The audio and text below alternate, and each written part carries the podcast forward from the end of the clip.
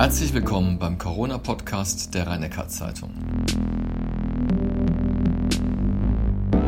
Heute geht es vor allem um die Frage, wer zuerst geimpft werden soll, sobald ein Corona-Impfstoff zur Verfügung steht.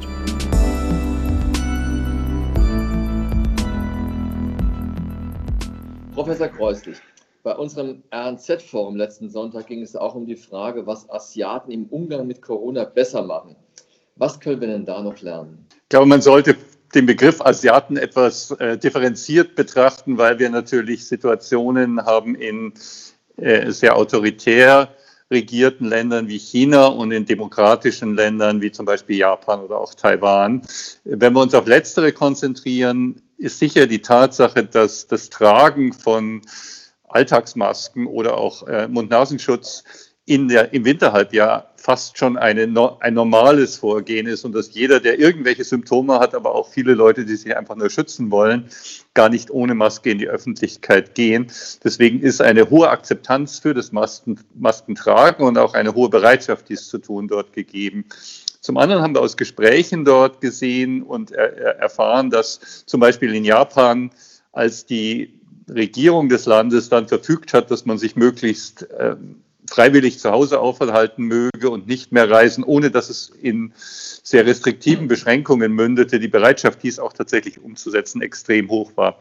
Hinzu kommt sicher, dass in der frühen Phase in manchen Ländern, Taiwan ist da ein gutes Beispiel, auch Südkorea, mit sehr intensiven Teststrategien ähm, die, die frühe Ausbreitung und damit eine eher diffuse Verbreitung des Erregers reduziert worden ist. Manche Länder haben allerdings auch sehr umfangreiche digitale Lösungen eingesetzt, die bei uns sicherlich mit der Datenschutzsituation eher nicht in der, in, in der Form umsetzbar wären. Das ist eine Kombination dieser verschiedenen Aspekte. Mhm. Und gibt es auch klimatische Differenzen, die sich irgendwie positiv äh, auswirken könnten auf die Verbreitung des Virus, beziehungsweise auch negativ? Wir, wir sehen und haben das auch schon öfter besprochen, dass das jeweilige Sommerhalbjahr deutlich weniger betroffen ist. Aktuell haben wir zum Beispiel auch in Brasilien, was ja vor einiger Zeit massiv betroffen war, deutlich weniger Fälle. Möglicherweise auch die nicht ganz so hohen Zahlen im afrikanischen Kontinent sprechen dafür, dass die, die das wärmere Klima möglicherweise die Ausbreitung nicht so stark ermöglicht. Also eine, eine jahreszeitliche Häufung, die klimatische Voraussetzungen hat, äh, sehen wir sicher. Und jetzt zurück nach Deutschland. Der Lockdown Light wird jetzt ein bisschen verschärft. Dann äh, hieß es Lockerung äh, zu Weihnachten, Silvester. Es heißt wieder Verschärfung zu Silvester. Ähm, würden Sie generell vielleicht eher zu einem härteren Kurs raten? Es ist eine immer wiederkehrende und immer wieder schwierig zu diskutierende Frage. Ist die Maßnahme schnell und äh, sehr restriktiv alles zu reduzieren und dann nach einiger Zeit wieder deutlich zu lockern, weil die Zahlen dann auch wirklich runtergehen, wie zum Beispiel in Frankreich, der bessere Weg oder doch ein möglichst umfangreiches, wenn auch stark eingeschränktes öffentliches Leben und auch wirtschaftliches Leben zu ermöglichen. Im Moment sieht es so aus, dass die ja auch erhoffte weitere Reduktion bisher zumindest nicht eintritt. Wir schwanken immer noch so um die gleiche Zahl wie in der Vorwoche, wie in der Vorvorwoche, mal 1000 weniger, mal 500 mehr. Wir sehen keine Reduktion. Das heißt, im Moment spricht nicht sehr viel dafür, dass wir es so in den Griff bekommen. Das RKI drängt ja auch seit Donnerstag, äh, zumindest öffentlich, sehr auf das Senken der Fallzahlen. Aber wie kann man das erreichen? Es gibt im Grunde immer nur die Möglichkeit, solange kein Impfstoff in ausreichender Menge verfügbar ist, die Möglichkeit, dies durch die Reduktion der Kontakte zu erreichen. Das ist viele, viele Male kommuniziert, diskutiert und besprochen worden. Es gibt verschiedene Wege dazu. Kontakte meint hierbei insbesondere ungeschützte Kontakte. Also Abstandsregeln, Hygienemaßnahmen, Masken tragen und die Zahl der Kontakte deutlich zu reduzieren. Ich weiß, dass es keiner mehr hören kann. Ich verstehe auch, dass man sagt, ja, aber ich reduziere doch schon und wir machen doch schon so wenig und trotzdem hilft es nichts. Das stimmt ja nicht. Es hilft schon in dem Sinne, dass wir das exponentielle Wachstum, was wir vor einigen Wochen hatten, ähm, ist, ist aufgehoben. Das findet nicht mehr statt. Wir haben eine Seitwärtsbewegung, wir haben genauso viel Genesene wie Neuinfizierte. Aber wir haben halt immer noch eine relativ hohe Zahl von Infektionen und die Befürchtung ist, dass wenn wir über die Weihnachtstage dann und das wird ja mit hoher Wahrscheinlichkeit so sein, die Kontakte wieder deutlich erhöhen, dass dann entsprechend auch wieder erhöhte Infektionszahlen auftreten werden. Aber es bleiben die gleichen Argumente, es gibt keine neuen. Besorgniserregend ist ja auch die Entwicklung in den Heimen. Erst die vielen Neuinfektionen, jetzt die vielen Toten. Liegt das eigentlich eher am Pflegepersonal, die das äh, Virus eintragen, oder liegt es an den Besuchen? Also wie das Virus ursprünglich in die Heime, in das jeweilige Heim hineingekommen ist, ist im Einzelfall in den meisten Fällen vermutlich nicht ähm, wirklich darstellbar. Letztlich kann eine Infektion im häuslichen Umfeld bei Personen, die im Heim beschäftigt sind und bei Besuchern aufgetreten sein. Das Problem ist, dass die Ausbreitung doch in einer ganzen Reihe von Heimen, zuletzt war es Eschelbronn, vorher Neckargmünd und andere, ähm, dass in einer ganzen Reihe von Heimen die Ausbreitung schon in erheblichem Umfang stattgefunden hat, bevor man es merkt. Und es spricht dafür, dass zumindest in manchen dieser Alten- und Pflegeheime die Schutzmaßnahmen nicht ausreichend umgesetzt werden und auch die Möglichkeit, mit entsprechenden Antigen-Schnelltests ähm, frühzeitig ähm, die Kontrolle wieder zu gewinnen, auch nicht in ausreichendem Umfang umgesetzt wird. Ich bin ganz sicher, dass das in vielen Heimen hervorragend gemacht wird. Und ich will jetzt auch niemanden an den Pranger stellen in dem Sinne, wenn in einem Heim ein Ausbruch war, dann waren die alle selber schuld. Aber es ist ganz offensichtlich so, das sehen wir auch auf den Corona-Stationen der Kliniken, dass wenn alle Schutzmaßnahmen sorgfältig und flächendeckend und immer eingehalten werden, eben keine solchen Ausbrüche stattfinden. Wir sehen ja keine Infektionen beim Personal in den Bereichen, die täglich mit infizierten und infektiösen Corona-Patienten umgehen. Insofern, man kann das verhindern und man kann es aus meiner festen Überzeugung auch in den Heimen verhindern. Und wir müssen ganz massiv und intensiv unterstützend darauf hinwirken, dass es auch überall umgesetzt werden kann dass also die Voraussetzungen gegeben werden, sind und auch entsprechend umgesetzt wird. Wir wissen jetzt, dass Ältere zum einen schwerere Krankheitsverläufe haben, dass sie auch, je älter sie sind, leichter an dem Virus sterben. Aber sind sie eigentlich generell auch öfter krank? Also sind sie öfter infiziert als die jüngeren Generationen? Also die Zahlen, die wir sehen, sprechen nicht dafür, dass die äh, Menschen im höheren Lebensalter prinzipiell höher, äh, höher äh, infiziert, mit einer höheren Rate infiziert sind als jüngere Menschen. Wir sehen allerdings die Häufung, die Cluster in den Seniorenheimen und Pflegeheimen. Und wenn Sie dann einen entsprechenden Eintrag haben und dann 30, 40 Personen in so einem Heim infiziert sind, dann bringt das natürlich statistisch die Gruppe der älteren Infizierten deutlich nach oben. Das ist jetzt etwas aus dem Fenster gelehnt, weil ich es nicht beweisen kann, aber ich würde sagen, vermuten, dass wenn wir über alle Altersgruppen mal schauen und die Seniorenheime ausklammern für eine Sekunde und sagen, ältere Menschen 60, 70, 80, 90 Jahre und plus, die im häuslichen Umfeld noch leben, äh, würde ich davon ausgehen, dass die Infektionshäufigkeit nicht anders ist als bei den 30 bis 40 oder 40 bis 50-Jährigen. Wenn wir die Seniorenheime dazu nehmen, ist es sehr stark davon abhängig, in welchem Umfang dort entsprechender Eintrag und dann solche Infektionscluster, also Häufungen von Infektionen im Heim gewesen sind. Und dann kriegen sie natürlich eine deutliche Erhöhung auch der Infektionszahlen dieser Altersgruppe, die aber nicht damit zusammenhängt, dass die Altersgruppe dann per se stärker empfänglich wäre oder eine höhere Wahrscheinlichkeit hat, sondern die durch die Lebensumstände bedingt sind, die eben in einem äh, entsprechenden Heim andere sind als in der häuslichen Gemeinschaft. Zum Thema Impfen. Gefühlt steht man so ein bisschen vor dem Ende der Pandemie, weil die Impfstoffe ja in Sicht sind. Also sprich quasi auch die, die Pandemie ist äh, auf Sicht. Und wo stehen wir denn aus Ihrer Sicht äh, wissenschaftlich betrachtet? Also wir stehen sicher noch nicht vor dem Ende der Pandemie und also ich würde nach wie vor davon ausgehen, dass wir zumindest bis zum Frühjahr ähm, nichts ähm, Wesentliches ähm, verhindern können durch die Impfung, sondern weiterhin ausschließlich durch die entsprechenden Hygiene, Abstands, Masken und so weiter Regeln die weitere Ausbreitung verhindern können.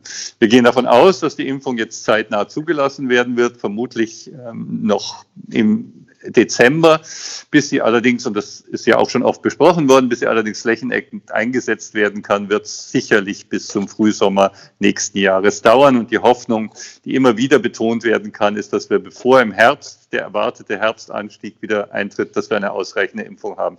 Wissenschaftlich ist noch ganz viel zu klären. Wissenschaftlich können wir ja zum Beispiel über längere Zeitverläufe wird immer wieder gefragt, wie ist denn nun die Immunität? Wie lange hält die Antikörperantwort an?